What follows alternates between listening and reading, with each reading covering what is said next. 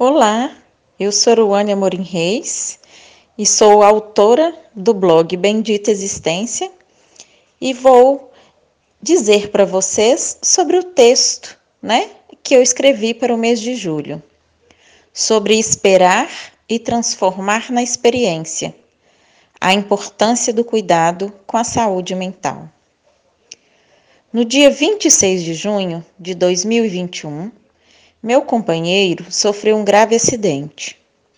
Ao receber a notícia, por telefone, um misto de emoções me invadiram: tristeza, medo, raiva, numa questão de segundos, e se transformaram em choro e soluços.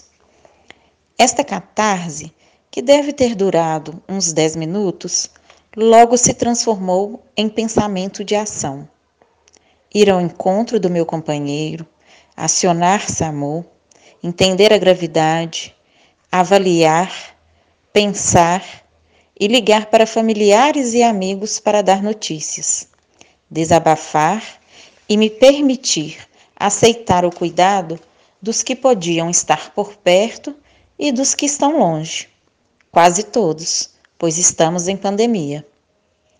No dia seguinte, cabeça aérea e sem conseguir me organizar. Mesmo sendo profissional da área psi, depois de longos anos em análise com psicanalista, tentava entender que neste momento eu era pessoa e não a profissional.